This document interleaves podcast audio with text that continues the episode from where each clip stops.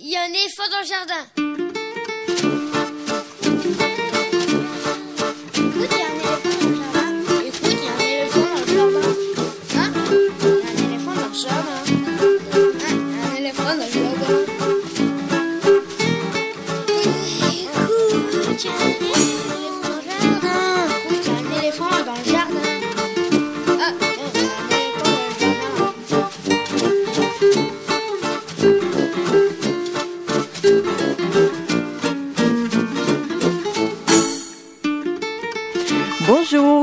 Soulé au micro pour l'actualité culturelle des enfants petits et grands. Au programme aujourd'hui, mais on commence comme d'habitude avec les petits papiers d'Estelle, la revue de presse d'Estelle Laurentin. Bonjour Estelle. Oui, salut Véronique. Le sujet du jour Alors aujourd'hui, on va parler de nos amis les bêtes. Euh, ce sont nos amis, mais nous, est-ce qu'on est les leurs? Euh, Quel sujet? Quel sujet. Jeux vidéo ensuite, jeux vidéo et un petit peu plus que ça avec nos deux chroniqueurs geeks, Julien Prost et Quentin Le Guével, avec deux invités, Michael Newton d'Ubisoft pour parler d'un tout nouveau jeu gratuit pour apprendre à coder, les lapins crétins apprend à coder, et puis avec Pascal Ferry du réseau des bibliothèques de Paris pour la nouvelle édition de NUMOC, le festival numérique pour bidouiller, découvrir, partager, qui se déroule du 12 au 27 octobre dans une trentaine de bibliothèques à Paris. Et c'est bien, car comme les vacances commencent bientôt, on pourra en profiter. Ce sera dans une quinzaine de minutes. Autre festival dont on peut profiter au tout début des vacances, c'est le festival de création jeune et tout public L'éveil d'automne à la Générale dans le 11e arrondissement jusqu'au 22 octobre avec des spectacles des ateliers pour petits et grands. Il est organisé par le Bureau 3, c'est-à-dire Rosen Biardo et Karen Schickelson qui nous le présentent. Ce sera vers 11h30. Exceptionnellement, nous ne retrouverons pas Gabriel Lucas et Augustine pour leur chronique littéraire. Souvenez-vous, il y a 15 jours, Augustine nous présentait le tome 5 d'Harry Potter et elle est toujours plongée dans la série. Elle n'a pas eu le temps de se lancer dans de nouvelles lectures. On les retrouvera donc la semaine prochaine. Un autre qui nous fait défaut ce matin, c'est Lionel Chenaille pour lire un extrait de littérature générale. Lui, il est au fond de son lit avec une gastro, donc on lui souhaite un bon rétablissement. Mais heureusement, Gilles Brézard est derrière la vitre. D'ailleurs, je ne sais pas si je dois le dire, mais alors, point levé et l'international dans la bouche, je ne sais pas si c'est très sérieux ce matin. Gilles, il va falloir se concentrer ce matin. Et puis des infos sur les spectacles, les CD, les livres pour les enfants qui viennent de paraître. L'adresse de la radio, c'est 42 rue de Montreuil dans le 11e. Le téléphone du studio, c'est 01 40 24 29 29. Pour écouter la radio en direct ou en différé via les podcasts, pour suivre notre actualité, c'est sur la bande FM 93.1, c'est sur le net aligrefm.org, sur les réseaux sociaux Facebook et Twitter, et puis le podcast de l'émission est disponible à l'écoute ou au téléchargement, à l'abonnement, à partir de votre application habituelle de podcast sur votre smartphone ou sur votre Et pour commencer cette émission, eh bien, on la commence avec une nouveauté discographique pour les enfants, comme nous en avons pris l'habitude depuis la rentrée. Alba, voyage musical en Angleterre, paraît ces jours-ci aux éditions La Casa Musique dans la collection Tous Métis, et dont c'est le huitième titre. Une collection de CD que vous avez certainement repéré, entre autres dans cette émission, parce que nous l'aimons bien, et puis surtout parce que Zaf Zafa, son concepteur, avec Caroline Chotard, est venu souvent en parler à ce micro une collection de livres CD pour partir à la découverte d'autres pays et d'autres cultures en chansons. Pour chaque pays ou région du monde, le musicien revisite les chansons traditionnelles du pays ou bien les nôtres avec des arrangements adaptés en français ou en langue d'origine avec des enfants et des musiciens invités. Ici, c'est la Mère Michel, chanson chantée façon The Cure ou d'autres chansons enfantines françaises ou anglaises façon Beatles, Rolling Stone, Pink Floyd ou The Queen, London Bridge, Frère Jacques, Greensleeve, L'Albon Vent, de chaque côté de la Manche. Les chansons enfantines prennent un coup de frais façon rock ou pop musique, sans oublier quelques créations. Les arrangements de Zavzafa sont particulièrement toniques et enlevés. Et puis il y a du monde au générique qui a participé à la réalisation de ce disque, là aussi, en France et en Angleterre. donc on ne va pas tous les citer et on va même en citer aucun. Comme d'habitude, l'album est illustré avec un humour cette fois-ci tout à fait british par les Mamouchka. Il propose les textes des chansons, bien sûr, avec leur traduction quand elles sont en anglais, mais aussi des infos sur les instruments de musique et la vie quotidienne en Angleterre et les particularités de ce pays. C'est donc Alba, voyage musical en Angleterre de Zavzafa et Caroline Chotard. Un livre CD et MP3, il faut le rajouter maintenant parce qu'on peut télécharger à chaque fois, dans la collection Tous Métis des éditions La Casa Musique et il sort le 27 octobre prochain. Mais entre-temps, Zazafa est en concert ce dimanche à Champigny-sur-Marne à 17h avec son spectacle Les Sept Lunes de la Princesse Jade, une toute nouvelle création qui propose un florilège de chansons de la collection Tous Métis. Et tout de suite, on écoute Itsy Bitsy Spider, Yes, autrement dit l'araignée gypsy, extrait donc du CD Alba.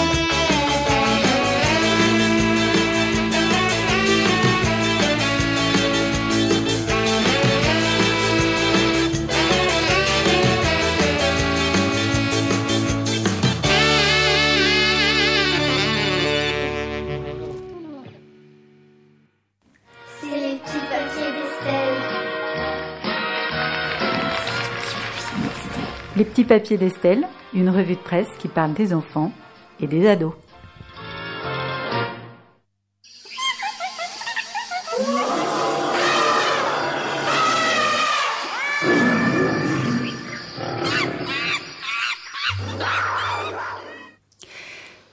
Fait, euh, on va pas du tout parler du livre de la jungle, ni euh, l'ancien, ni celui mis en scène par George Wilson en ce moment. Bob Wilson. Bob Wilson, merci. Au Bouffe du Nord, on va pas en parler Mais parce non, que je pas au pas vu. du Nord, au théâtre de la ville, c'est tout Ah, je faux. dis n'importe quoi. Bah, je l'ai pas vu en fait. Moi, je l'ai vu, mais je ne dirai rien. C'est bien. On va juste prendre des nouvelles de vieilles connaissances à quatre pattes et beaucoup de griffes.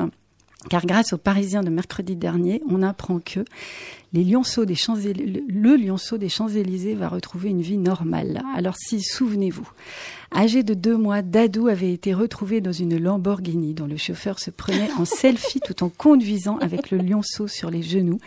L'animal était en très piteux état. Alors j'en avais parlé ici dans une revue de presse intitulée Le selfie qui tue sur les maltraitances faites aux animaux sauvages. Bonne nouvelle donc, ces bébés félins sauvés d'une détention illégale chez des particuliers décollent jeudi, enfin bon bref ils ont décollé, hein, pour une réserve sud-africaine. Ils étaient attendus pour une douce vie en semi-liberté, bien loin du 8e arrondissement, des banlieues et de la mode urbaine qui consiste à détenir illégalement des bébés félins. Mais cette rocambolesque histoire de bébé lion qui se termine bien ne doit pas occulter la déplorable mode des bébés félins apparue il y a quelques mois. Ils sont protégés, bébés ou adultes, par la Convention de Washington. Il est strictement interdit de les posséder sans être titulaire d'une capacité, comme le sont les zoos ou certains cirques. Selon un policier, on a affaire à des jeunes qui, pour frimer, se procurent de petits tigres ou des lionceaux. L'idée, c'est de faire du buzz et de se mettre en scène sur les réseaux sociaux. Ce qui est bien avec les réseaux sociaux, c'est qu'on n'est jamais au bout de ses surprises et que même quand on croit avoir touché le fond, on aperçoit encore un espace abyssal en dessous de ses pieds. Récemment, l'affaire de la panthère d'Armentières, décrite par une succession d'articles de la Voix du Nord, remet le sujet sur le tapis. Alors, rappel, les habitants de ce village ont pu découvrir fin septembre une panthère noire en train de se balader sur leur toit et de leur faire coucou par les fenêtres.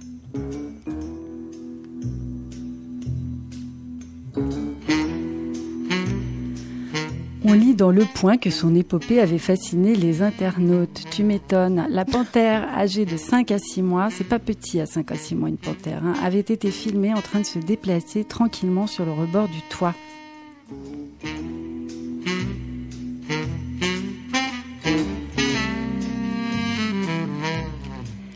Elle regardait à l'intérieur d'un appartement par la fenêtre et l'animal avait finalement été endormi avec un fusil hypodermique.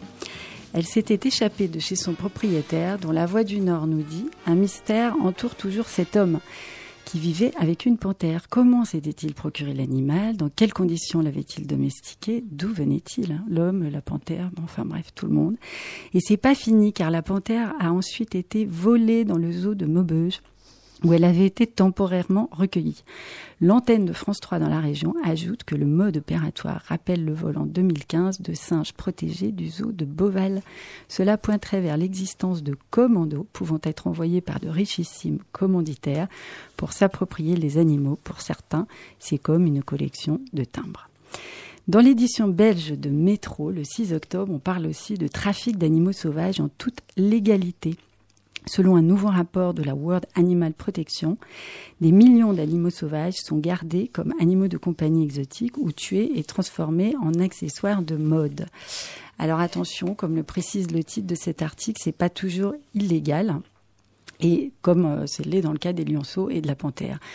En seulement 4 ans, plus de 2,7 millions d'animaux vulnérables d'Afrique ont été légalement élevés ou capturés puis échangés. Beaucoup auraient énormément souffert. Les experts expliquent que cette industrie accélère l'extinction de nombreux animaux sauvages. C'est peut-être légal, mais ça ne devrait pas se faire. Ce sont des animaux sauvages, pas des produits fabriqués en usine. La World Animal Protection, je le fais sans l'accent anglais, Oui, c'est bien. voilà, confirme également qu'il existe un commerce en plein essor concernant l'exportation d'animaux vivants utilisés comme animaux de compagnie. On y revient. Et alors, pour info, les plus populaires sont les pitons royaux. Donc, après la panthère sur le bord de la fenêtre, préparez-vous éventuellement au python euh, dans le couloir de votre immeuble. Et confiance. Regarde-moi dans les yeux. Alors là, on va s'accrocher un petit peu. Je ce que vous avez mangé ce matin. Les pangolins sont considérés comme le mammifère le plus sensible au trafic. Ils sont bouillis vifs pour enlever leurs écailles de kératine, qui sont très prisées en médecine traditionnelle d'Extrême-Orient. Des gore de ce genre, il y en a pléthore, mais je préfère vous quitter sur une nouvelle un poil.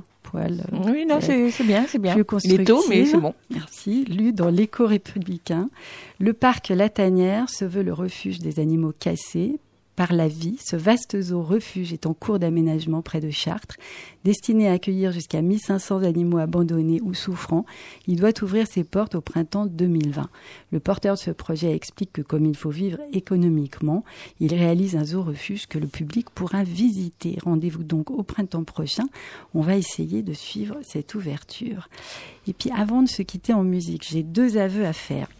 Le premier, c'est que bah, ouais, j'ai fait une grosse bourde la semaine dernière parce que j'ai attribué au Parisien Magazine un article sur la langue des signes qui était en fait euh, un article de la vie. Bravo, bravo, bravo Estelle. Mais c'est juste sur le site internet. Et puis le deuxième, c'est que je ne serai pas là les deux prochaines Ah oui. semaines. Bon, Ah oui. moi, je prends des vacances. Ah oui, ben bravo, merci. C'est comme les enfants, euh, vacances scolaires, pas de revue de presse. Et puis on va se quitter avec Philippe Catherine, on va écouter la fourrure. Moi je pense que ça, le manteau de fourrure, ça s'imposait après ce sujet. Merci Estelle et bonnes vacances. Que dis-tu de ce manteau de fourrure? Quand dis-tu neige pas belle allure? N'est-ce pas si étonnant de se voir si différent? D'être dans la peau d'un autre plus celui que tu attends. Je suis peut-être un peu plus attirant. Les miroirs évanouis Tes lèvres qui me sourient. C'est un vrai paradis. Pourtant, il me semble avoir un peu plus d'allure. Qu'en dis-tu dans le manteau de fourrure? Et si tout ça n'était pas que du vent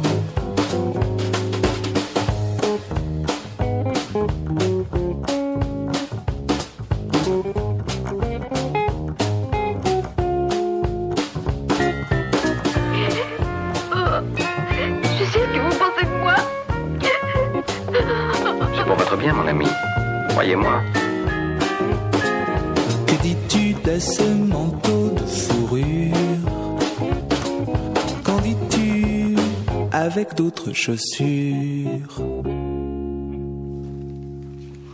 À l'YFM 93.1, écoute, il y a un éléphant dans le jardin. Julien Prost, Quentin Le Guével, j'ai bien prononcé. Bonjour à tous les deux. Ça me fait très plaisir, bonjour à vous. Et ravi de vous retrouver tous les deux pour euh, cette nouvelle saison. Ouais, c'est reparti, ça fait la saison à peu près 28, je crois. Enfin, ça nous rajeunit pas tout ça, mais. Ah, je, je ne te croyais pas aussi vieux, mais, Mais bon. c'est ça, mais j'ai 72 ans, mais je les fais pas très, en fait, ça va. Non, avec la houppette sur la tête, c'est comme Quentin, ça tient la route. Au programme aujourd'hui, Au programme aujourd'hui, on a deux invités. Pascal Ferry, euh, qui va venir nous parler de- du festival Numoc qui a commencé euh, ces derniers jours euh, à la ville de Paris et qui va durer euh, 15 jours.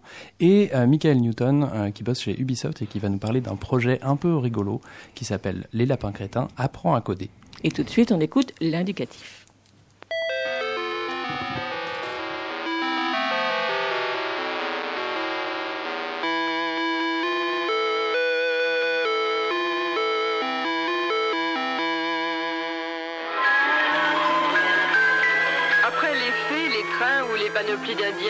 Voici venu le temps des robots et de la conquête du cosmos. Les contes ne peuvent plus être que de science-fiction et on s'approprie la télévision grâce aux jeux vidéo. Relégués au grenier les faits sans doute, mais l'informatique et la vidéo, eux, ne feront que prendre une place de plus en plus grande au fur et à mesure que la télématique envahira notre société.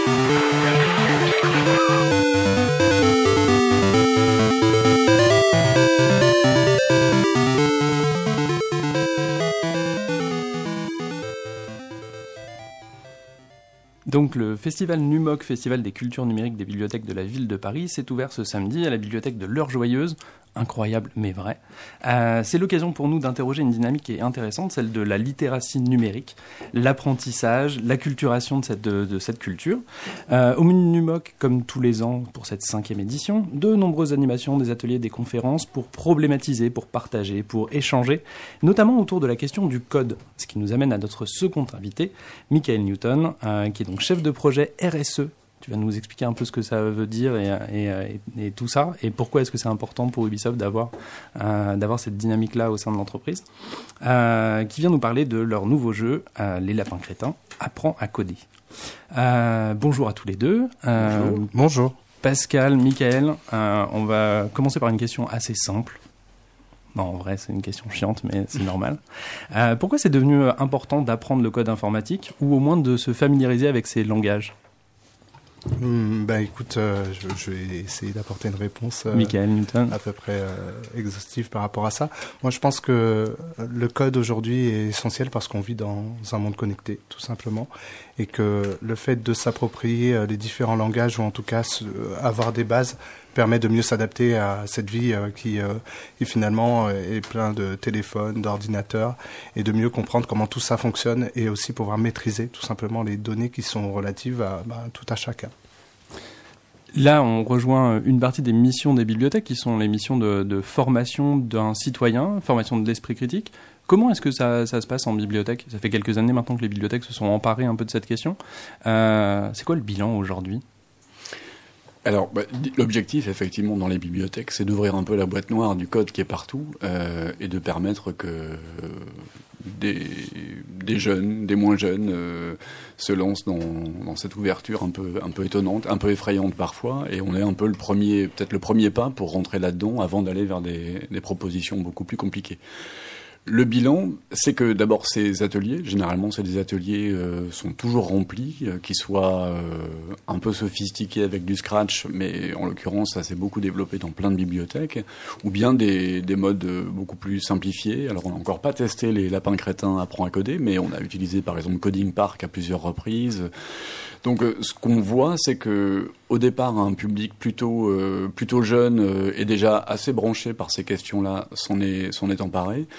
Et c'est de plus en plus diversifié. C'est-à-dire que c'est plus forcément les mêmes jeunes, ils sont parfois beaucoup plus jeunes même, et euh, c'est souvent les jeunes qui amènent euh, des adultes avec eux, leurs parents, euh, voilà, des, grands frères, des grandes sœurs, etc. C'est aussi un, truc qui se fait avec des filles, ce qui est aussi un aspect important de, ce qu'on souhaite en tout cas dans les bibliothèques. Donc le bilan, il est, plutôt très positif et on passe aussi avec de l'atelier rapidement à des réflexions sur le code, c'est-à-dire comment ça marche, ok, ça on peut le voir ensemble, mais euh, à quoi ça sert? Euh, Est-ce que c'est à l'insu de notre plein gré que tout ça se passe? Euh, Donc il y a pas mal de conférences et de discussions euh, beaucoup plus larges en fait dans les bibliothèques avec des intervenants pointus. Là ce soir, on a Antonio Casilli qui vient expliquer un peu comment comment tout ça se fait avec des petites mains très très très loin de, des pays développés. Et puis donc des réflexions avec la quadrature du net aussi sur voilà tous ces aspects-là, finalement, ça dérive un peu de la même, euh, de la même ambition euh, de travailler sur le code et ses aspects magiques et mystérieux. Tu l'abordes pas mal et c'est vrai que c'est une grande question aussi en bibliothèque et bien sûr pour toute la société. Ça permet du coup peut-être d'amener des filles, t'en parlais. Comment est-ce qu'avec le code on peut travailler l'inclusion et la diversité? Et je pose la question à tous les deux d'ailleurs.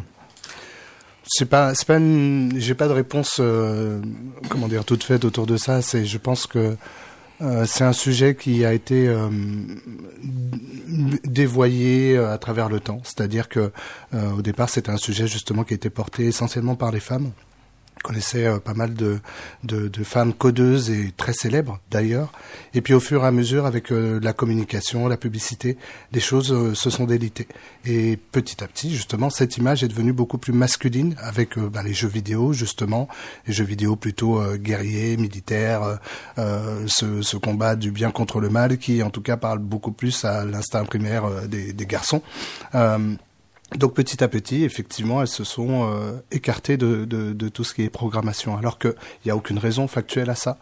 Euh, la réalité est que tout le monde peut coder, c'est un langage, donc comme euh, euh, un langage tout simplement pour communiquer entre, les différentes personnes, sauf que là, c'est de l'homme à la machine, de la femme à la machine.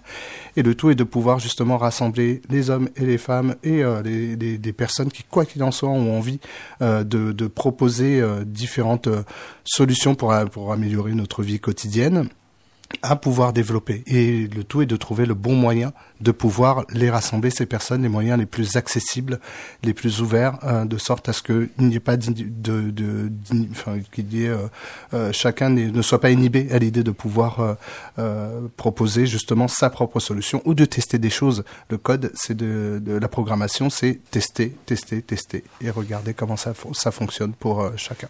Là encore, on est très proche des thématiques des bibliothèques. Comment ça se passe justement cette, cette idée de, de, de sortir le code d'une image trop traditionnelle ou, ou trop caricaturale de euh, bon, c'est du jeu vidéo, c'est de l'informatique, c'est pour les garçons. Comment on fait concrètement en bibliothèque pour attirer des publics qui sont diversifiés sur ces questions-là? Alors, tu disais, Michael, il faut tester et tester sans cesse. Parmi les, les exemples qu'on pourrait prendre de, de manière d'approcher cette question-là, alors je pense à un exemple simple, c'est que, par exemple, pour Numoc euh, cette année, on a, dans des ateliers euh, autour du code ou du jeu vidéo, on a souhaité que ce soit euh, des collègues femmes qui animent, voilà, et même de préférence euh, sur, je pense à une, une bibliothèque, deux bibliothèques qui accueillent des interventions du centre Tumo à Paris, donc bibliothèque dans le 18e, Vaclav-Havel, et puis Duras dans le 20e. Euh, là, ce sont des étudiantes du centre Tumo qui vont animer une démonstration et un atelier de création de jeux vidéo. Donc on souhaitait d'abord, un, que ce soit des étudiantes elles-mêmes qui le fassent, et pas des bibliothécaires qui prennent ça en main. Les bibliothécaires sont présentes bien sûr, mais euh, c'est pas elles qui vont animer, euh, et que précisément cette euh, ben, cette démonstration soit faite par euh, par des filles. Donc ça c'est une première euh, une première approche. On en- on a on a trouvé alors là aussi c'est des rencontres qui se font qui se font pas. On a trouvé une une asso euh, d'Île-de-France qui s'appelle Bicomtech euh, qui propose justement enfin qui forme en fait des des filles à tout un tas de, de métiers autour du code et de l'informatique et qui vont venir alors ça c'est pour l'édition 2020 on prend un peu d'avance qui vont venir animer dans plusieurs bibliothèques euh, là aussi. Et le public est accueilli est un public mixte, mais ce qu'on souhaite, c'est que ce soit euh, mené par, euh, par des filles. Voilà. Mais après, il y a d'autres tentatives dans certaines bibliothèques que vous connaissez bien tous les deux, me semble-t-il. On a quand même pratiqué des, des séances d'essai, euh, voilà, avec un public non mixte justement. Est-ce que ça, est-ce que ça change quelque chose? Il me semble que vous êtes tous les deux bien placés pour pour en parler. Enfin, à la bibliothèque Louise Michel, on a on a tenté l'affaire. C'est assez intéressant parce qu'on on voit qu'effectivement les comportements sont pas les mêmes, ce qu'on pouvait imaginer, mais on ne sait pas dans quelle mesure finalement c'est euh, on se ça débride un peu les, interactions. Voilà, donc ça c'est des essais, euh, des essais intéressants. Ce que ce qu'on peut dire néanmoins, là, on l'a vu il y, a, pas très longtemps pour la préparation de NUMOC 2019, c'est qu'on a on a vu sur une tribune par exemple euh, une présence féminine euh, très très nette, majoritairement féminine euh, sur les questions de jeux vidéo en bibliothèque à la ville de Paris. oui, euh, c'était d'ailleurs très agréable euh, de, pour une fois, dans une journée professionnelle, d'avoir une majorité d'intervenants euh, féminins. Et, et ça fait plaisir de voir qu'il y a des dynamiques comme ça qui vont, qui vont dans ce sens-là. Je vais poser une question à mon camarade Quentin pour, justement continuer sur cette dynamique-là.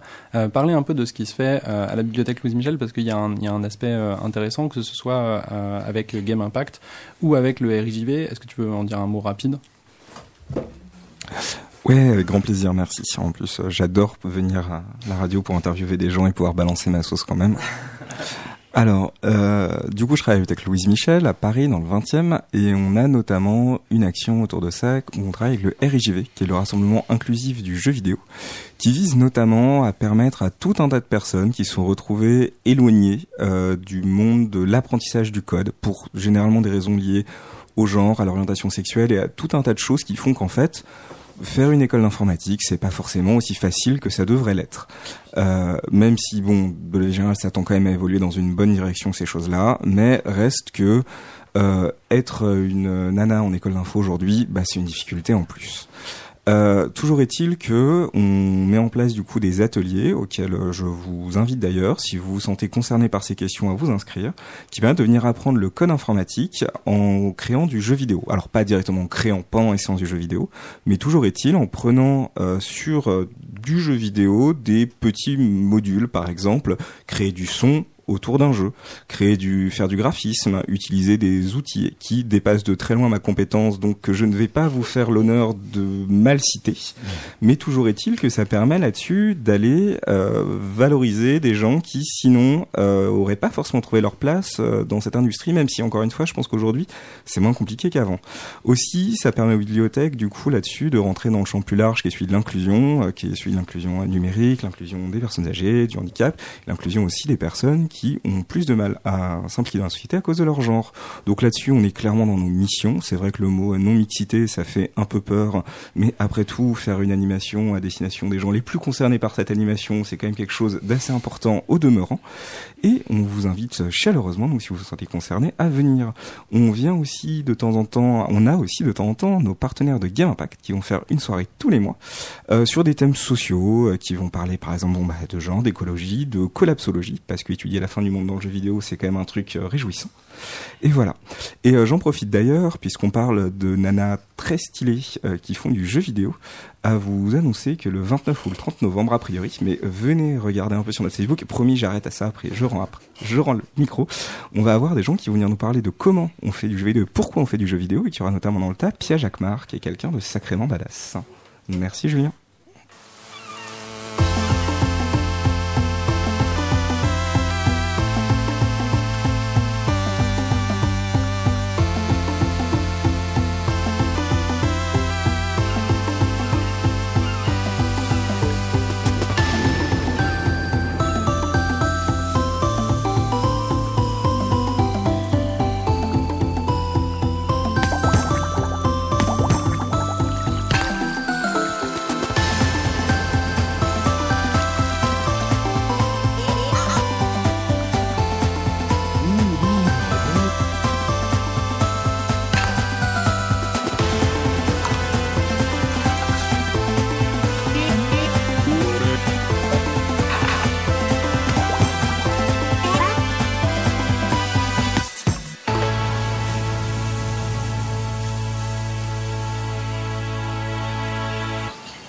À l'YFM 93.1, écoute, il y a un éléphant dans le jardin. Ce matin, eh bien, ce sont Julien Prost et Quentin Le Guevel qui sont aux manettes, qui sont au micro, qui ont même des casques sur les oreilles pour interviewer d'une part Michael Newton de Ubisoft et puis Pascal Ferry des bibliothèques de Paris.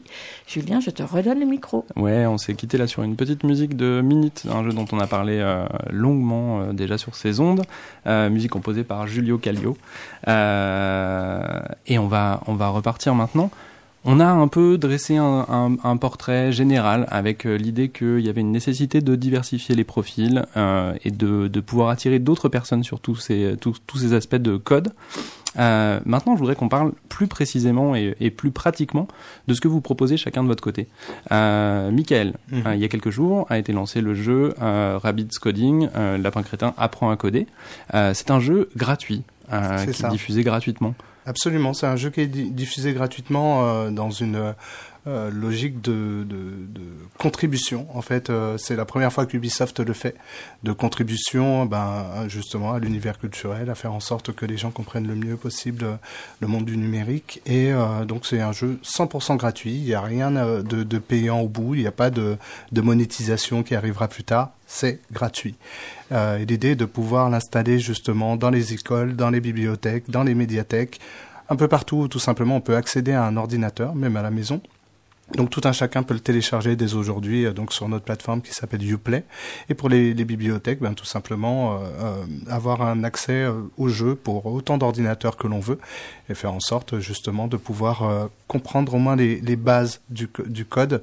C'est un jeu très simple, très accessible. Euh, c'est, euh, tu parlais de Scratch euh, tout à l'heure, c'est, c'est, c'est- c'est notre inspiration principale, c'est-à-dire des blocs de code qu'on aligne pour donner des commandes aux différents lapins euh, du jeu.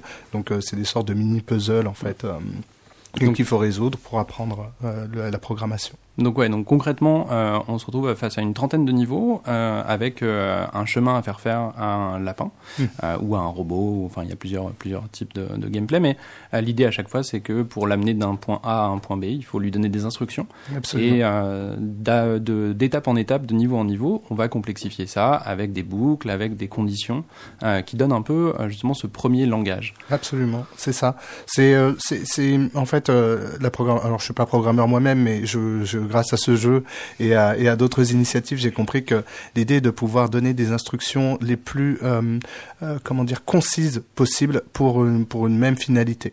Et donc, euh, donc d'optimiser cette, ce, ce, comment dire, cet enchaînement de commandes. Et donc, c'est ce que le jeu permet de faire, de pouvoir bien comprendre que si on donne des instructions pour aller de ce point A à ce point B, mais que ce chemin euh, est très très long, euh, ben ça fait pas économiser de temps à la machine, à vous directement. Et justement, ce jeu permet de dire, ben voilà, tu gagneras de plus en plus de points si tu arrives à avoir un, un chemin optimal. Et, euh, et c'est, c'est, je pense, la base de tous les langages de programmation aujourd'hui.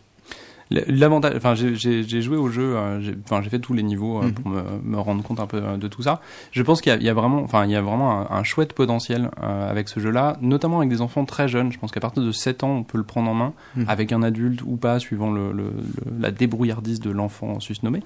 Euh, mais l'avantage qu'il a par rapport à, un- à un Scratch, j'aime beaucoup Scratch, j'adore cet outil et je le, je le connais depuis des années et je l'utilise avec des enfants depuis des années.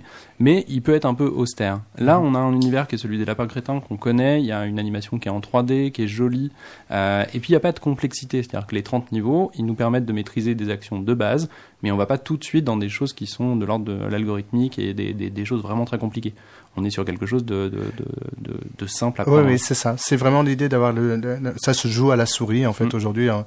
le jeu est disponible sur PC, donc euh, euh, c'est vraiment euh, pour tous. On, on compte vraiment sur l'idée de bien comprendre que c'est autant pour les garçons que pour les filles. Euh, Il n'y a pas de et pour les grands et les petits. Mm. Et effectivement, tu l'as très bien dit.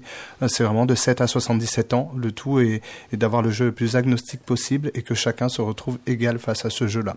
Et donc nous, on l'utilise que ce soit en France ou ailleurs, comme euh, euh, vrai outil de, de formation euh, en interne chez Ubisoft, mais également de le proposer euh, partout euh, pour que justement à deux ou à trois ou à plusieurs, hein, c'est-à-dire un formateur et plusieurs personnes dans la salle, de bien comprendre ces logiques-là et pourquoi pas de coupler ça avec euh, justement des éléments complémentaires pour comprendre euh, le Python, euh, les, le C Sharp, euh, les autres langages ou en tout cas qui permettent soit de créer des jeux, soit de créer des logiciels ou des applications.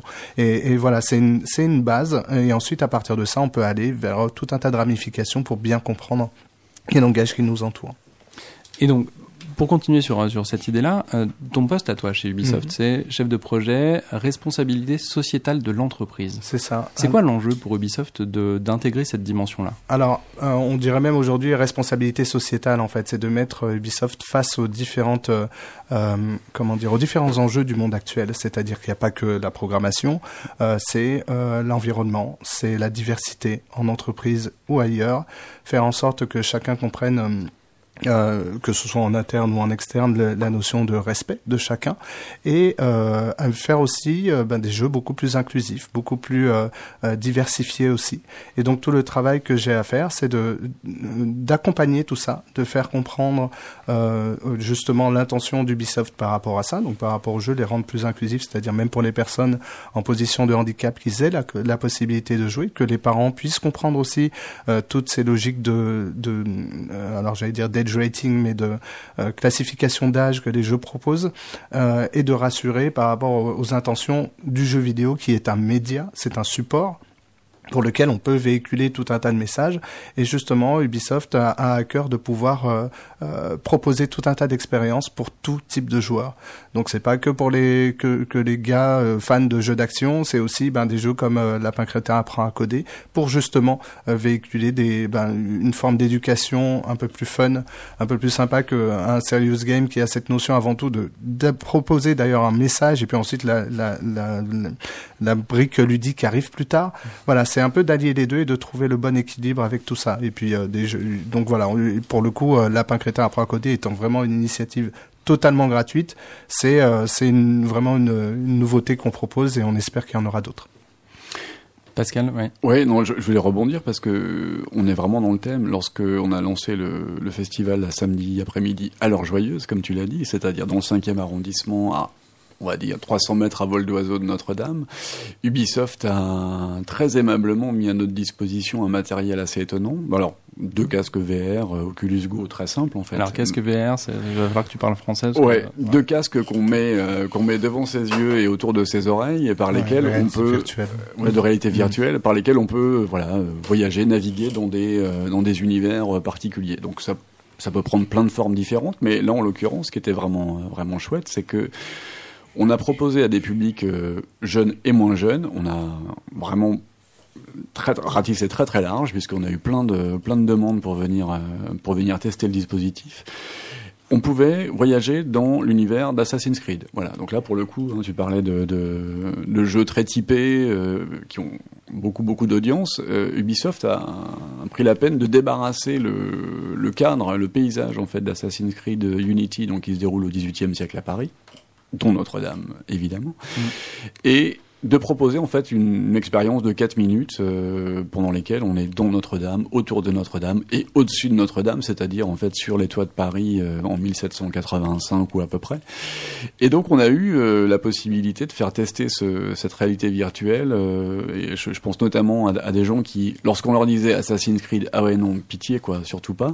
Et ben là en l'occurrence, euh, on avait du mal à les faire décoller du siège, ils voulaient recommencer. Et donc je pense notamment à une dame. Cœur sur toi, madame, tu as été super, qui a frôlé le vertige à un moment donné, mais qui ne voulait plus partir euh, parce qu'elle a découvert qu'on pouvait, grâce à Ubisoft et Assassin's Creed, en l'occurrence, par le gros travail euh, de documentation historique qu'ils ont, qu'ils ont fourni, euh, bah voilà, découvrir Paris au 18e euh, dans un espace à proximité de Notre-Dame. Et, donc là, l'expérience était, était super intéressante. On a eu évidemment les aficionados de la chose, mais on a surtout élargi considérablement le, public qui voulait voir à quoi ça ressemblait le patrimoine, euh, le patrimoine en da- danger euh, via, via ce dispositif. On voit peut-être un des enjeux aussi euh, du rapprochement possible entre l'industrie du jeu vidéo et euh, la partie publique, les bibliothèques publiques, parce que ça permet de, faire une vraie caisse de résonance et de toucher des publics qui sont pas naturels, euh, qui sont pas des consommateurs naturels de jeux vidéo et qui sont pas des clients naturels de l'industrie. Euh, Ubisoft, donc c'est- pas la première initiative que vous faites pour le côté élargissement du public. Tu parlais à l'instant de, Assassin's Creed, le, les Discovery Tours, donc c'est ces moments, euh, ces phases de jeu, de gameplay, où on débarrasse le jeu de, de- des ennemis ou, ou des quêtes pour juste avoir euh, ce- ce- cette sensation de se balader dans un environnement qui a été créé numériquement. Mhm. Euh, ça fait quelque temps que vous le faites pour les Assassin's Creed. Absolument. La démarche, elle va jusqu'à où maintenant Ben, on n'a pas forcément de limite par rapport à ça. L'idée est de rendre euh, justement euh, autant effe- effectivement Assassin's Creed, ça reste un jeu commercial sur lequel il faut avoir la version principale et puis ensuite le Discovery Tour est une est une addition en fait, comme un épisode complémentaire qui ouvre tout le pan cu- culturel du jeu au-delà même de la notion de scénario, d'histoire euh, des personnages des jeux. Euh, mais derrière ça, on peut aller beaucoup plus loin justement en rendant euh, accessible en termes de de coûts, de, de, de façon de dispenser tout ça, en tout cas de, de s'affranchir des barrières que propose le jeu vidéo. Euh, le jeu vidéo, c'est des consoles, c'est des PC, souvent des machines très puissantes. Euh, Assassin's Creed Discovery Tour, c'est le cas. Hein, c'est un jeu commercial où on peut effectivement acheter cette extension à part, mais il faut une machine assez costaude ou une console de jeu. Là, l'idée, c'est de réfléchir à comment tout ce savoir que nous on propose à travers les jeux, on peut le rendre accessible sans pour autant avoir acheté une machine très chère. Euh, Lapin crétin apprend à coder. Bah, avec un petit ordinateur portable, ça fonctionne. Et le but est de réfléchir à quels sont les savoirs qu'on va pouvoir distiller à travers nos jeux. Euh, tous les jeux que propose Ubisoft, en tout cas une, très très grosse partie des jeux, euh, euh, comment dire, euh, triple A, donc les jeux à gros budget, sont des jeux qui ont des travaux de recherche incroyables sur lesquels on a naturellement du mal à mettre en avant lorsque le scénario prime sur toutes ces recherches-là. Donc mon travail et celui de mes collègues est de pouvoir trouver ces truchements qui vont permettre de développer, et de montrer que ben voilà. euh, le jeu Ghost Recon Breakpoint euh, qui se passe sur une île totalement euh, dé- déserte, enfin une île euh, futuriste, je voulais dire, euh, qui a été euh, créée euh, pour le- les besoins du jeu, bah, se base quand même sur des biomes et des univers qui sont euh, très très euh, crédibles, réalistes, et de comment on peut euh, justement montrer tout ça, et pourquoi pas imaginer euh, Di- Discovery Tour euh, sur euh, d'autres jeux euh, demain. Euh, on n'y est pas encore aujourd'hui, c'est vraiment consacré à Assassin's Creed, mais c'est dans le domaine des possibles, et pourquoi pas justement le rendre accessible euh, à moindre coût. Du coup, c'est vrai qu'Ubisoft, euh, bah, c'est une énorme entreprise qui est un, un peu un des parangons de l'industrie. Euh, Mhm. Qu'est-ce qui fait aussi que vous, Ubisoft, vous avez décidé de vous emparer de ça, que c'est important pour vous, que c'est des valeurs auxquelles vous tenez Et qu'est-ce qui fait peut-être que c'est pas une exclusivité chez vous, mais qu'en en fait, il n'y a pas tant d'industries encore qui sont emparées de ces thématiques? Euh, c'est une question compliquée. Euh, moi, moi, par exemple, je suis issu d'un milieu populaire, euh, c'est-à-dire que si j'avais pas cherché, euh, si, si moi-même j'avais pas fait cet effort de recherche que de pouvoir euh, intégrer le milieu du jeu vidéo et de me de, de, de me battre avec mes moyens, c'est-à-dire euh, au-delà d'aller à l'école rencontrer du monde, etc. Euh, c'est c'est un domaine qui est quand même assez dissuasif, que ce soit justement pour pour les filles ou les garçons qui sont issus de milieux, on va dire, qui qui n'ont pas cette habitude d'a- d'accéder directement à l'ordinateur. Euh, justement, l'idée est de casser ça pour tout un tas de raisons, que ce soit pour trouver les générations futures qui vont pouvoir développer les jeux de demain, euh, mais aussi que, que, encore une fois, là aussi, c'est de de- de- d'être conscient de, de- du monde qui nous entoure et de la façon de pouvoir euh, évoluer. À euh, voilà, on a tous des téléphones portables avec plein de logiciels et de comprendre, ben voilà, de, de participer à ce, ce- ce- cette connaissance euh, meilleure de ce de ce que c'est la gestion de données, de ce que c'est de programmer son petit Excel, chacun avec ses petites macros, euh, etc. Et c'est ça, ça bénéficie à tout le monde. Et c'est aussi pour ça que j'ai rejoint ce département. C'est euh, au-delà du jeu vidéo, qu'est-ce qu'on peut créer pour euh, pour euh, améliorer le confort de chacun, améliorer, euh, rendre le jeu vidéo positif, rendre euh, les données aussi, euh, leur donner cette cette valeur qui va aller dans le bon sens. Voilà, on a tout un tas de choses qui font peur justement. euh, le- on parle de big data, on parle de- des réseaux sociaux avec la fuite de ces données-là. C'est vraiment la prise de conscience pure. C'est une démarche, je vais dire euh, euh, avec tous les guillemets qui s'imposent, altruiste parce qu'on on fait des jeux vidéo commerciaux, mais derrière on reste des humains qui ont envie euh, de mieux maîtriser euh, tout, tout, tout ce monde euh, actuel et connecté. Et euh, une question, euh, du coup, derrière ça, il y a aussi l'idée, je pense que pas mal de gens vont pouvoir accéder au monde du jeu vidéo, mais aussi à la création de jeux vidéo, grâce à ce genre d'initiative, des gens qui, comme tu le dis, auraient pas forcément été dirigés vers euh, ce milieu sinon. Mhm. Du coup, on va avoir un milieu euh, de création de jeux vidéo plus divers. Et est-ce qu'on fait des meilleurs jeux quand on a des gens qui les créent, qui sont, qui ont plus un profil plus divers? Absolument. Moi, je suis convaincu de ça. C'est c'est des choses que je porte, euh, que ce soit chez Ubisoft ou ailleurs. J'ai une association à côté qui s'appelle Loisirs Numériques. Euh, tu parlais du RIJV, nous on les connaît. Il y a des associations comme Women in Games euh, qui également euh, prom- euh, mettent en avant la mixité et le besoin justement de diversifier le jeu. Je pense que ça profite à tout le monde. Ça profite à une meilleure connaissance des différentes cultures, des différentes euh, prises de position, des différentes voilà des, des, des personnes qui sont pas forcément les euh, qui ont qui, auraient notre bagage culturel. Ça profite à tout le monde. Ça profite à, une meilleure vie euh, en commun. On parle souvent de, de vivre ensemble. Mais euh, je pense que tout ça y contribue et que ben, le jeu vidéo c'est un domaine essentiellement masculin aujourd'hui. On va pas se, se cacher. C'est euh, 85% de garçons, 15% de, de, de filles. Comment est-ce qu'on fait pour casser ces frontières-là? Je pense que c'est en allant vers la- justement plus de diversité, faire en sorte qu'on parle d'inclusion, c'est que chacun se sente l'égal de l'autre euh, sans pour autant se sentir délaissé et d'être impliqué dans toutes les décisions qui sont prises, que ce soit euh, en intérieur de l'entreprise ou à l'extérieur. En tout cas, se sentir concerné, pas se sentir marginalisé. Pascal, tu voulais euh, rebondir?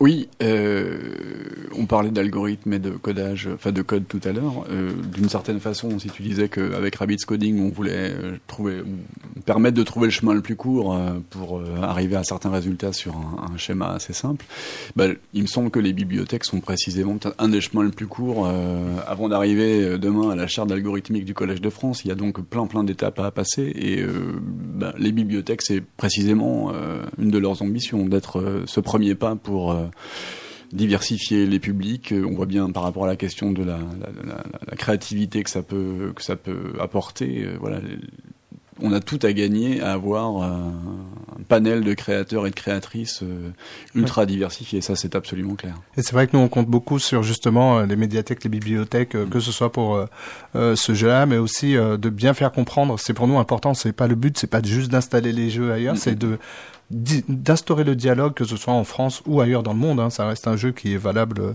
euh, ailleurs dans le monde. C'est de voilà tout le travail de chacun de pouvoir s'approprier euh, ces bases-là euh, pour ensuite se de- devenir soi-même un peu professeur et, euh, et, et- et diffuser euh, ces, ces notions euh, autour de l'algorithmie et de bien comprendre ce, ce que sont les différents langages de programmation.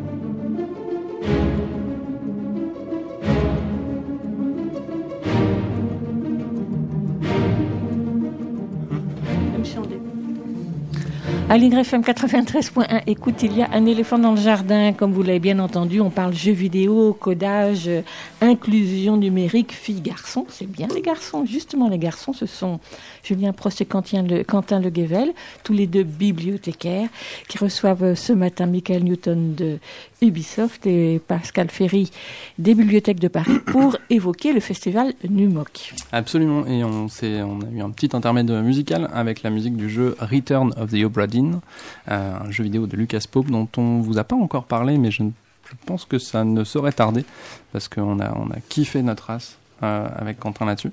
Je- C'est le terme adéquat, je crois. Euh, c'est un- ouais. Un jeu que je qualifierais de particulièrement adapté pour un public jeune en plus, et dont on parlera avec grand plaisir. On en parlera avec toutes les pincettes nécessaires. Et les warnings euh, pour les pour les euh, les, les cas les plus sensibles. Euh, on est de retour donc avec Pascal Ferry pour le festival Numok et Michael Newton euh, d'Ubisoft qui est venu nous parler de, de Rabbids Coding. On va on va faire un petit euh, un petit portrait là de Numok qui rentre dans sa cinquième édition. C'est un peu l'âge de la maturité. Qu'est-ce qu'il y a de spécifique cette année dans cette édition? Alors, de peut-être pas tout à fait nouveau, mais de particulièrement développé, on a réussi à, embarquer euh, pas mal d'équipes dans un, dans un domaine qui n'était pas au départ celui de, de quand il est né il y, a, il cinq ans, qui est celui de la culture maker. Donc, euh, par culture maker, on entend euh, l'ensemble des techniques de bidouille, de fabrication numérique connectée ou pas trop en fait, par lesquelles on peut là aussi se lancer dans des Ouais, dans de la fabrication d'objets, euh, donc euh, l'appropriation de certaines techniques et puis d'aller vers la science ensuite. Et euh, il se trouve que le réseau des bibliothèques a, a mis à disposition en fait de, de tous les établissements des, des Fab Labs mobiles, donc le Minifab et le Bibliofab, dont il a déjà été question, me semble-t-il, Ouais. mais qui, euh, voilà, dans cette double, dans sa double déclinaison, le Bibliofab, un dispositif géant, impression 3D, découpe vinyle, etc., etc., et dans sa version mini, le Minifab, en une seule on peut déployer tout un tas d'ateliers, on va dire euh, bidouilles et loisirs créatifs. Et, pas trop connectés. Donc on a cette année dans des bibliothèques de petite taille, là où il n'y a pas forcément de section numérique ultra développée, euh, des ateliers un peu partout, dans quasiment tous les arrondissements, euh, autour de la découpe vinyle, de la, la customisation de bags, euh, voilà, de, de, de badges super rigolos fabriqués par des enfants euh, de tous âges. Euh, et donc ça, c'est quelque chose qui a, qui a vraiment beaucoup pris. Donc euh, les bibliothèques comme lieu de fabrication, ce qui n'allait pas de soi au départ, et c'est finalement un, un domaine qui a pris vraiment son essor. Transmission de savoir et de savoir-faire. Oui, et autour de tout ça, des savoir-être. Oh là là. si si, si j'ai pas le temps et que j'ai envie de- d'assister à deux conférences ou deux événements de Numok, lesquels tu me conseilles? Alors, pour ce soir, c'est râpé, parce que là, c'est complet, archi complet. Il y a des listes d'attente. On se croirait presque au concert de Iggy Pop euh, Ah, à la. Lyrique. Euh, mais on a, on a une super conférence avec Dominique Pasquier, sociologue, Ouais. euh, qui a beaucoup travaillé sur euh, la question de l'Internet des familles, dans, dans les familles populaires, voilà, qui va venir présenter son, son travail euh, en deux occasions, à la bibliothèque Marguerite Audoux, dans le quatrième. Ça, c'est vendredi euh, soir. Et samedi après-midi, euh, pour la bibliothèque Melville à la Maison des associations et de la vie citoyenne, je crois que c'est comme ça qu'on dit, euh, elle revient pour une conversation euh, sur, précisément autour de ce travail incroyable où elle a euh, aspiré, avec le consentement des, euh, des, des, des, des personnes, euh, une soixantaine de comptes Facebook et elle a étudié précisément comment euh, on se met en scène, euh, hommes, femmes, jeunes, vieux, de comment on parle de sa famille, de son travail, de ses relations, etc., sur euh, jusqu'à 15 ans de vie euh, sur Facebook. Donc une conférence qui a l'air assez passionnante pour un travail hyper original. Donc ça, ce serait une conférence. Un atelier vraiment rigolo. Alors, on l'a vu une fois déjà à l'heure joyeuse, mais c'est vraiment vraiment génial.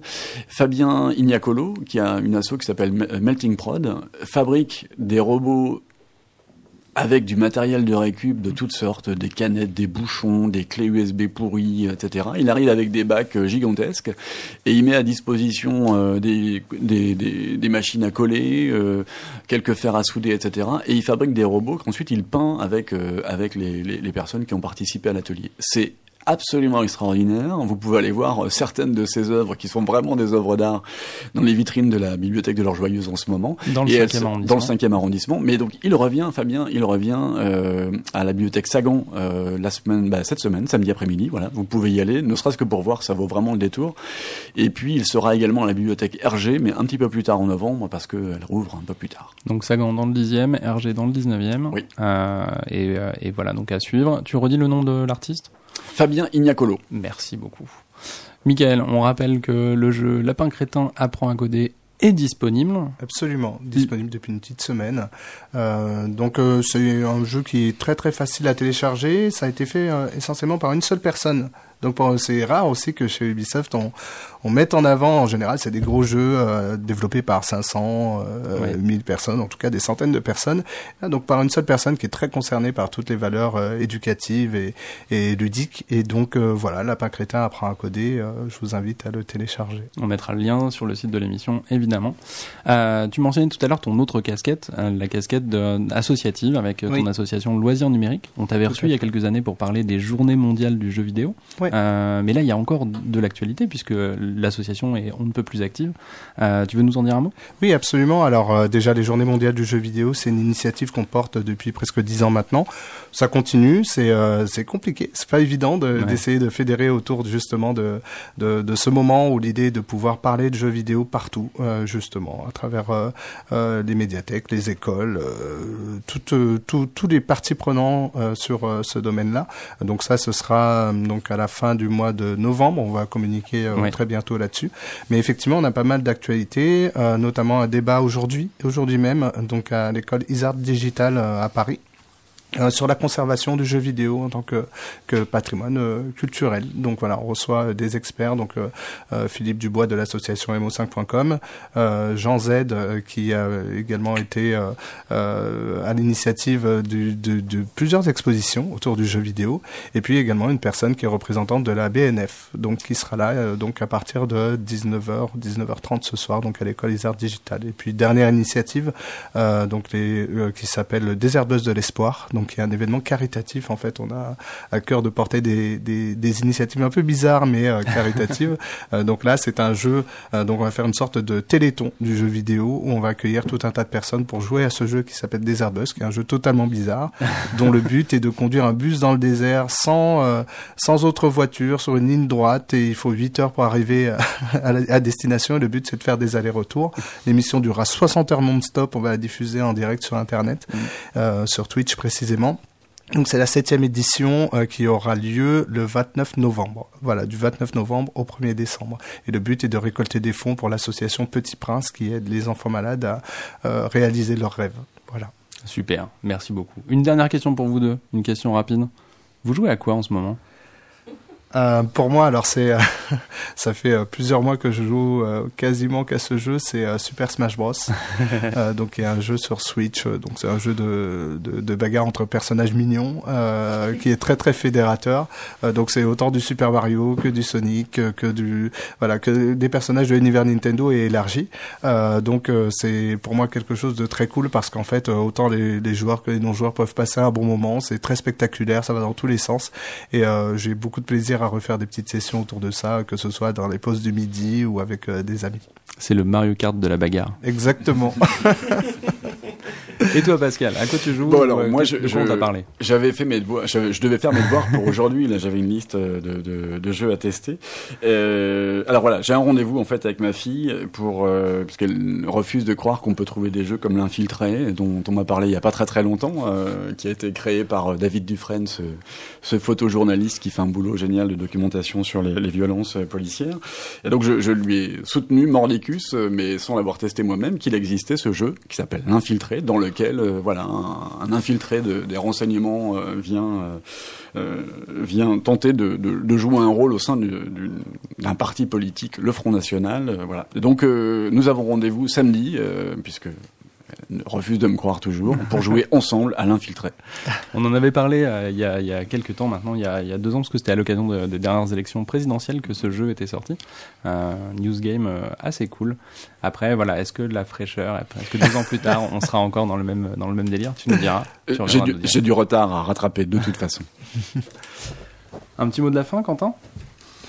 Alors moi, euh, il y a une question que, que j'adore poser pour torturer les gens qui viennent parler de, de numérique, c'est est-ce que l'un de vous peut définir en 10 secondes ce qu'est le numérique?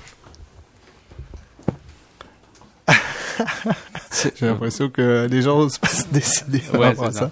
C'est quoi le numérique pour vous en 10 secondes? Alors euh, moi je dirais euh, c'est 0 et 1 et des bips et des musiques et des pixels et des graphismes et des belles choses. Ok, Pascal? Ok, alors Tu as 10 secondes, hein Ok, donc je vais jusqu'à 8 et après je réponds. Euh, bah, pour moi, c'est une technique euh, et un accès au savoir. Voilà. Je- C'est beau, mais quelle réponse de ça Mais ils La sont classe. tellement forts, c'est insupportable. classe. Merci. Et merci à vous, euh, Julien et Quentin. On se retrouve le mois prochain pour une autre séquence autour des jeux vidéo que vous aurez testé. Est-ce qu'on peut, rappeler euh, l'adresse de Numoc? L'adresse de Numoc, euh, Bah, pour tout est disponible sur le site des bibliothèques de la ville de Paris. Tu nous confirmes le site, euh, Pascal? Oui, absolument. Vous tapez Paris Bibliothèque Numoc, N-U-M-O-K, et vous tombez sur le programme complet. On a un mini-site euh, qui détaille arrondissement par arrondissement et jour par jour toutes les actions. Et pareil pour les lapins crétins, on trouve ça lapin crétin ou Rabbids Coding euh, facilement en ligne sur Oui, le oui, site c'est ça. Uplay. Tapez euh, lapin crétin, euh, euh, apprend à coder. C'est tout simplement comme ça se prononce. Tout lapin simplement. crétin, apprend à coder, et vous verrez, il y a un petit lien qui permet de télécharger directement le jeu. Voilà. Merci à vous deux. À bientôt. Merci. On se quitte avec euh, la musique de. Ouais, j'ai pas fait très très original. On se quitte avec un bout de musique de Zelda euh, Breath of the Wild parce que voilà, c'est je Parce que c'est beau. parce que j'ai mis 250 heures de ma vie dans ce jeu et qu'au bout d'un moment faut Bah, rentabiliser. Donc ça valait le coup. Ouais. À bientôt. À bientôt. Au revoir.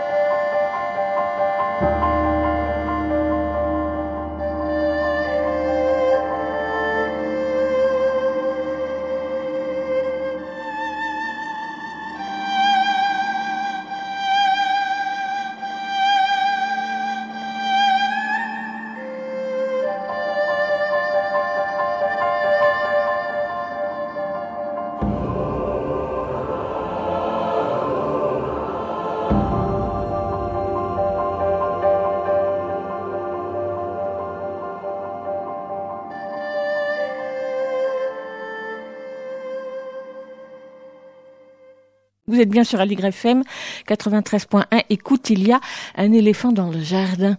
L'éveil d'automne, c'est le nom donné au festival de création contemporaine jeune et tout public organisé par le Bureau 3 à la Générale dans le 11e.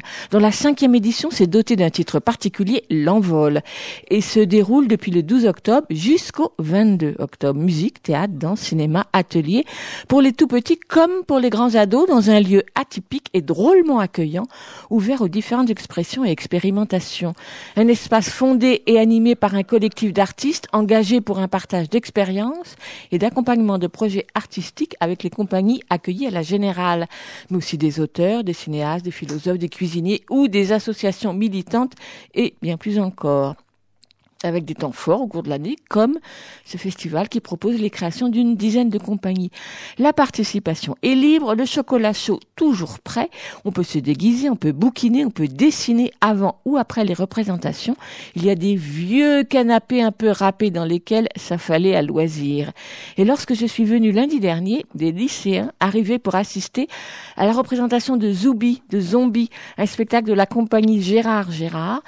Mais Rosane Biardot et Karen Fickelson, tous deux membres du bureau 3 de la Générale et co-programmatrices du festival, ont pris le temps de me le présenter. Et je leur ai demandé de commencer par présenter le bureau 3 et la Générale. C'est Karen qui a d'abord répondu micro.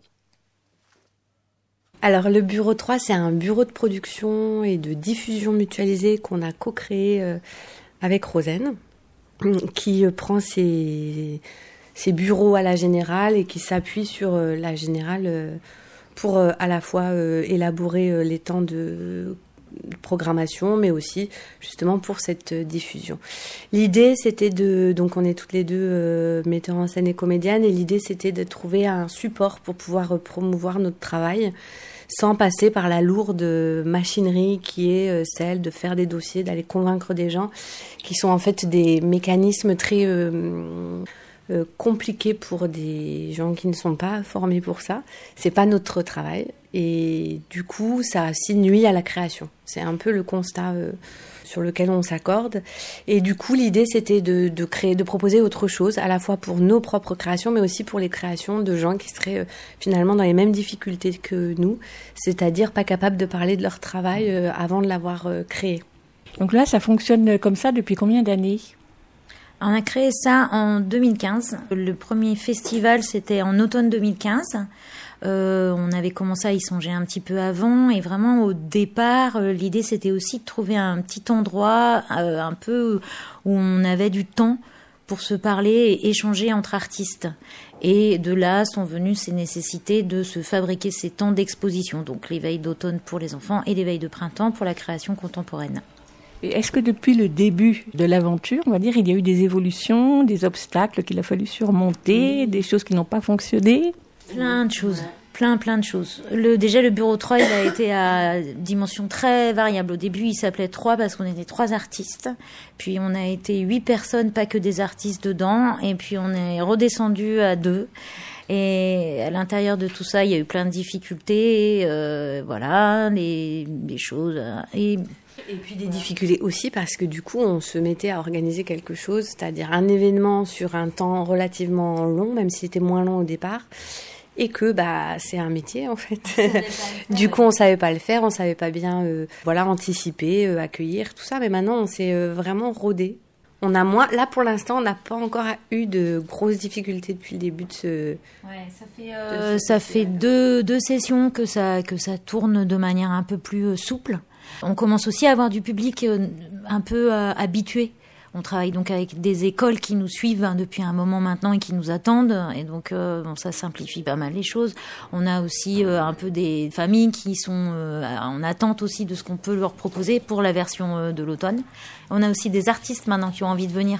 Donc tout ça, ça fait qu'on commence à avoir un peu des gens qui, sont là et qui nous attendent. Et on a aussi façonné un peu un discours qui commence à être compris, aussi au- autant auprès des artistes que au- auprès des publics. J'aimerais bien qu'on parle du lieu, donc la Générale, qui est avenue Parmentier, parce que c'est un lieu assez étonnant. C'est une ancienne friche, je crois, celle de l'EDF.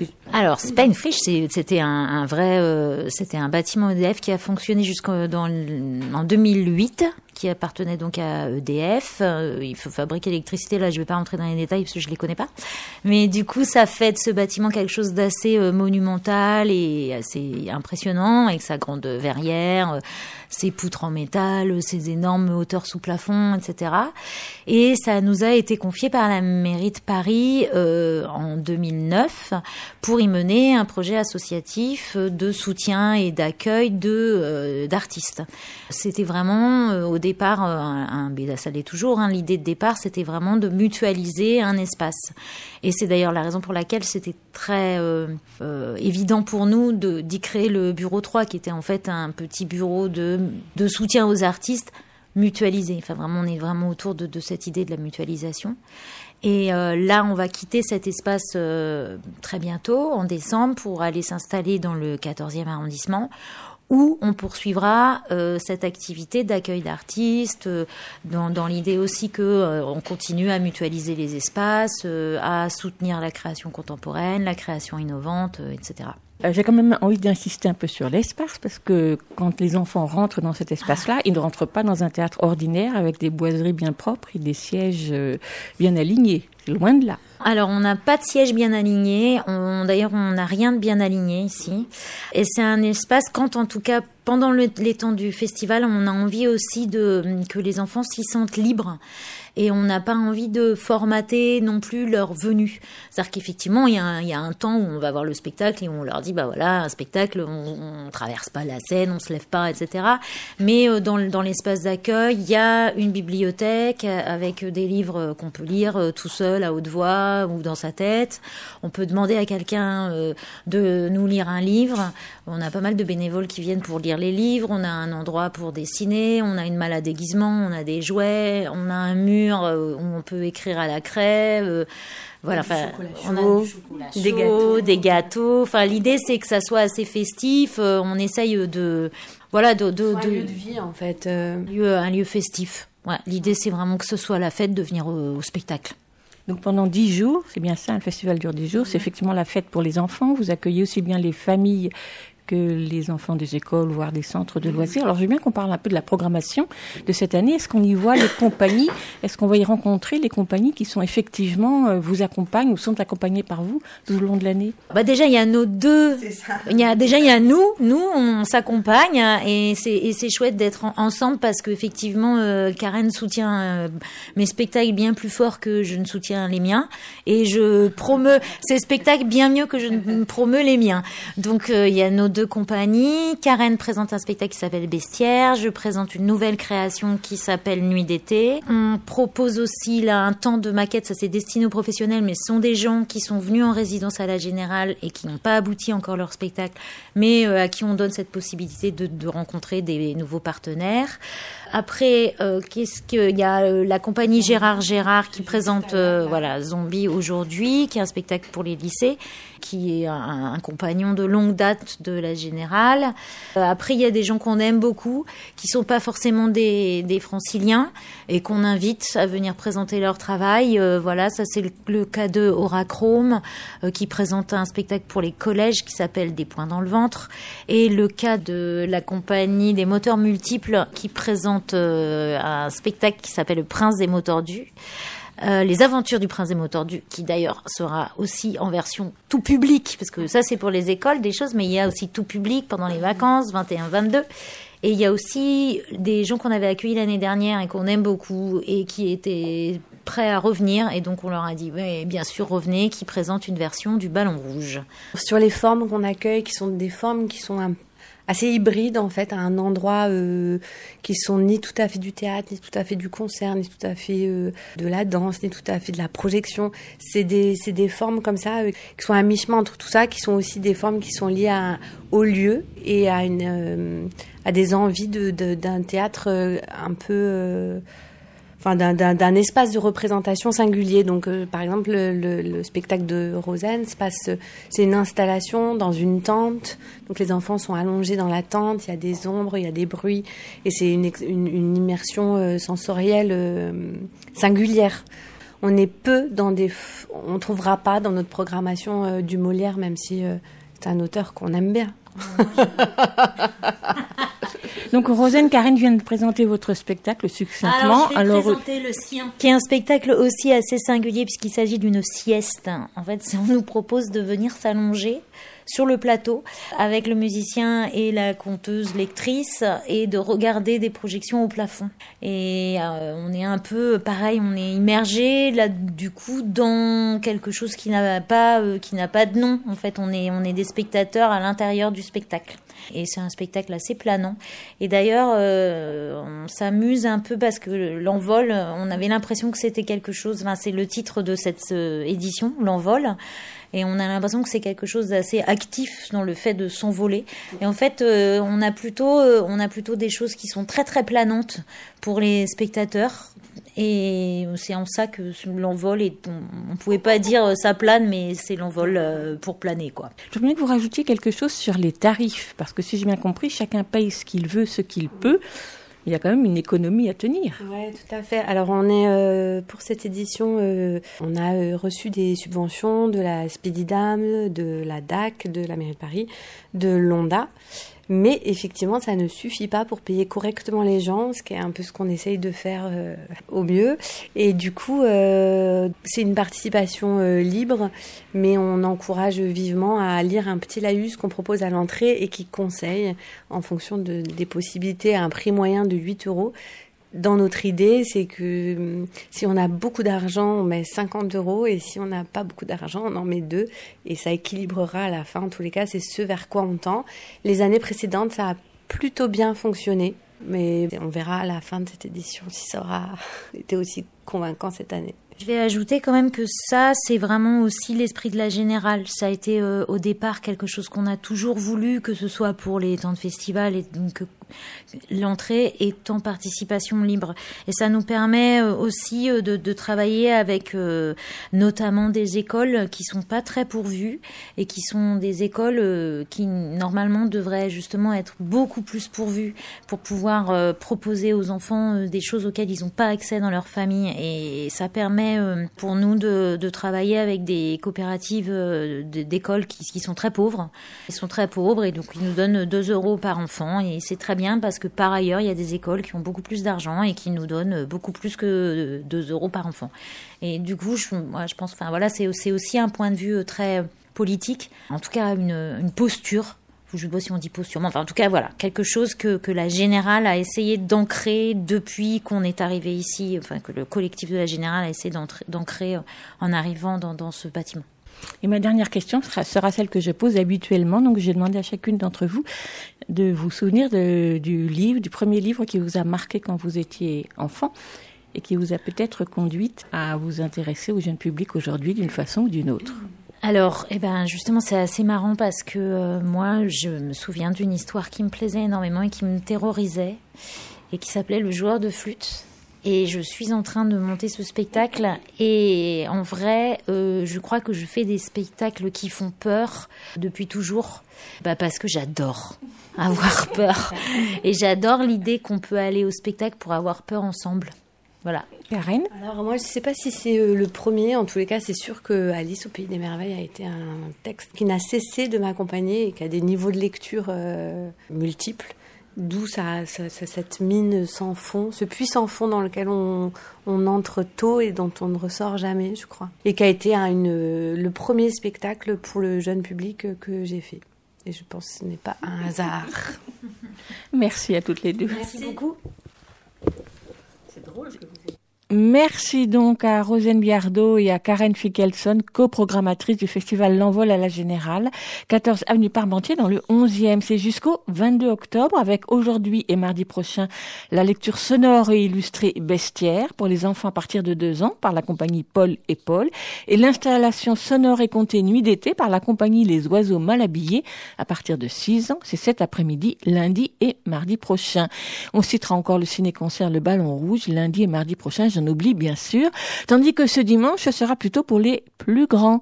Il faut réserver et donc toutes les infos sont sur le site lebureau3.com. Tout de suite, on écoute une chanson extraite du livre CD de Xavier Stub, On marche sur la tête, paru au printemps dernier chez l'autre distribution. Xavier Stub sera en concert mercredi après-midi prochain, le 23 octobre, au Café de la Danse, dans le 11e arrondissement. Dans ses chansons, il invite les enfants dès 4 ans à s'interroger, à réfléchir à des tas de sujets qui font notre quotidien aujourd'hui, le progrès ses conséquences, les mondes connectés, l'avenir de la planète, les différences. Avec sérieux, mais aussi avec humour, il délivre quelques messages qui lui tiennent visiblement à cœur. Et la chanson qu'on écoute, eh bien, c'est celle qui donne le titre au disque et au concert. On marche sur la tête.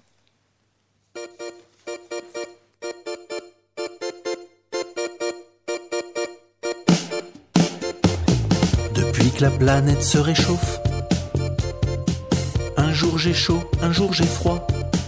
Depuis qu'au pôle c'est canicule, moi au mois d'août, je mets un pull. Tu peux partir en blabla jet, mais ce n'est pas bon pour la planète. Plus écolo comme balade, et c'est le voyage en tornade. Marche sur la tête. Ohé, ohé, on marche sur la tête. Et oh, et oh, y a tout qui part en débandade.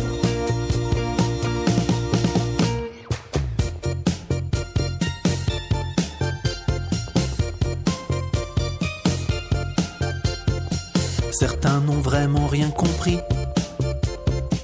Participent au grand court-circuit C'est pourtant simple le vrai discours. Parlez plutôt de circuit court. Et hop, un coup de micro-ondes sur mon soja du bout du monde. Parfois, ce que j'ai dans mon assiette a fait le tour de la planète. Ohé, ohé, on marche sur la tête. Ohé, sur la tête. Eh oh, eh oh, arrêtons ça, perlipopette. De mon demain, je vois au fond plus de plastique que de poissons.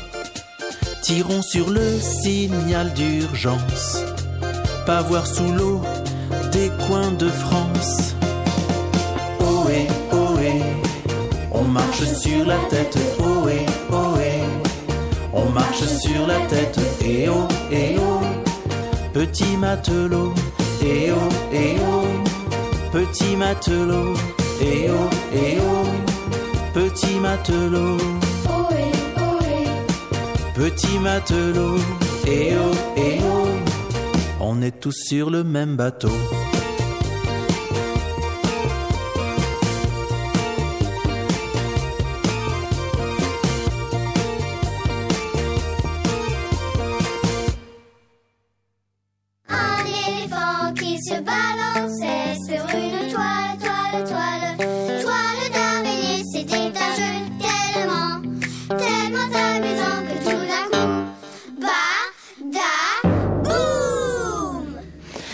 Un éléphant dans les pages. C'est notre chronique autour des livres pour enfants dans lesquels un éléphant s'est glissé quelque part dans un coin de l'image ou au détour d'une phrase ou bien encore prenant majestueusement la pause.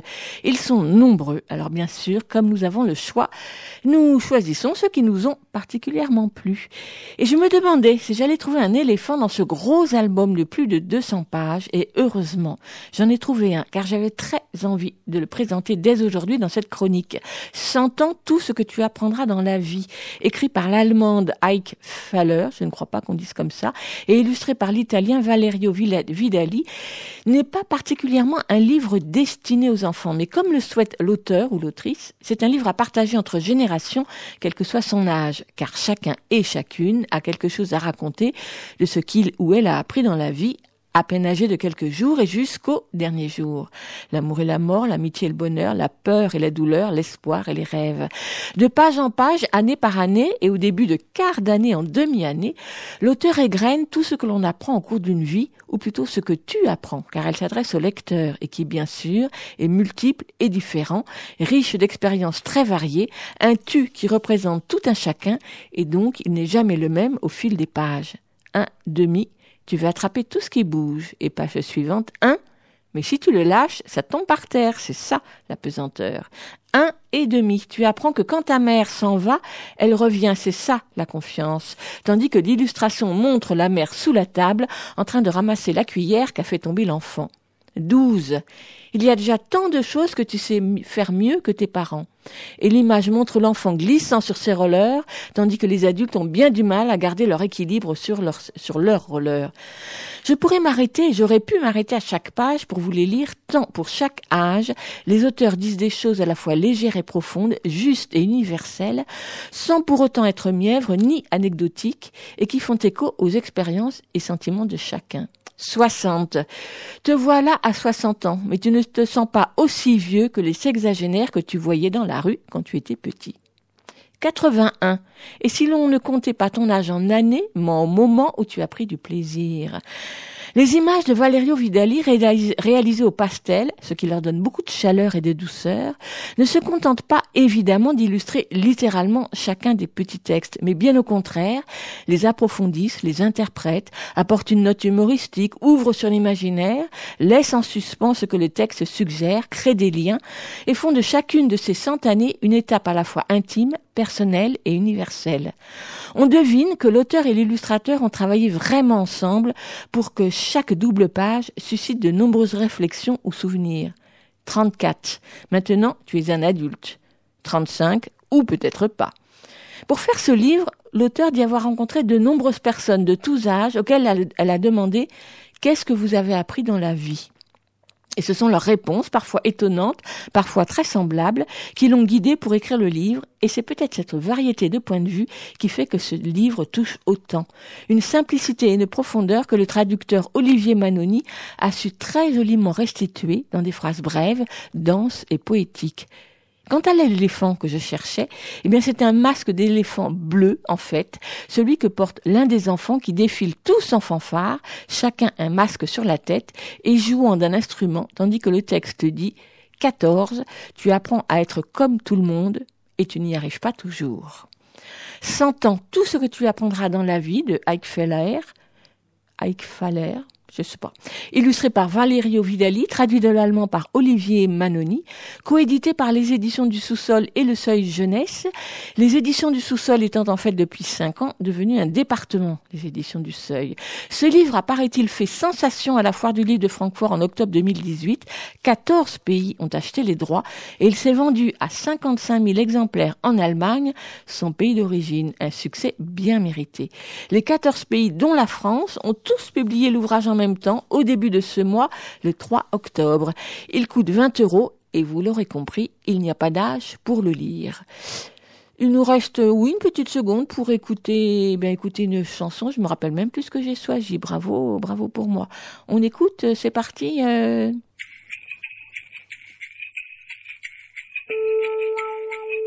Viens voir, viens voir. Il y a des trucs à bulles, des bidules et des machins. Viens voir, viens voir. Le monde te tend la main. Viens voir, viens voir. Y a des trucs à bulles, des bidules et des machins. Viens voir, viens voir. Le monde te tend la main. Regarde autour de toi, c'est rempli de merveilles. Ouvre tout grand tes yeux et nettoie tes oreilles. Tiens, Kezako, c'est rigolo. Ça grince ici, ça claque aussi. Et ce ronron, c'est pas un chat, c'est une machine, mais qui fait quoi?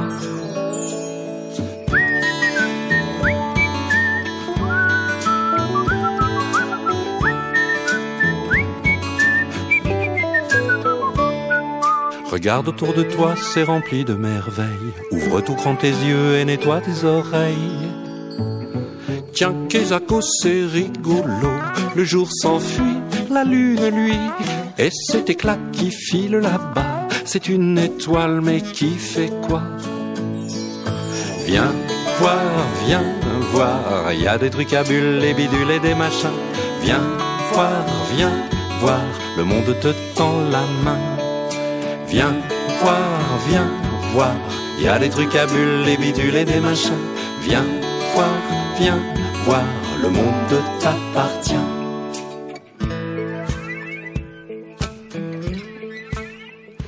Ça y est, j'ai retrouvé celui que j'avais choisi. Bien sûr, je l'ai reconnu. C'était donc Alain Schneider qui chantait Viens voir, une chanson extraite de son CD Minute Papillon. Et c'est avec cette chanson que se termine cette émission. On vous souhaite une bonne journée. Dans quelques instants sur les, à midi d'ailleurs, sur les 93.1 FM, vous allez retrouver la radio Cause Commune à l'Y FM. C'est en fin de journée. Bonne journée.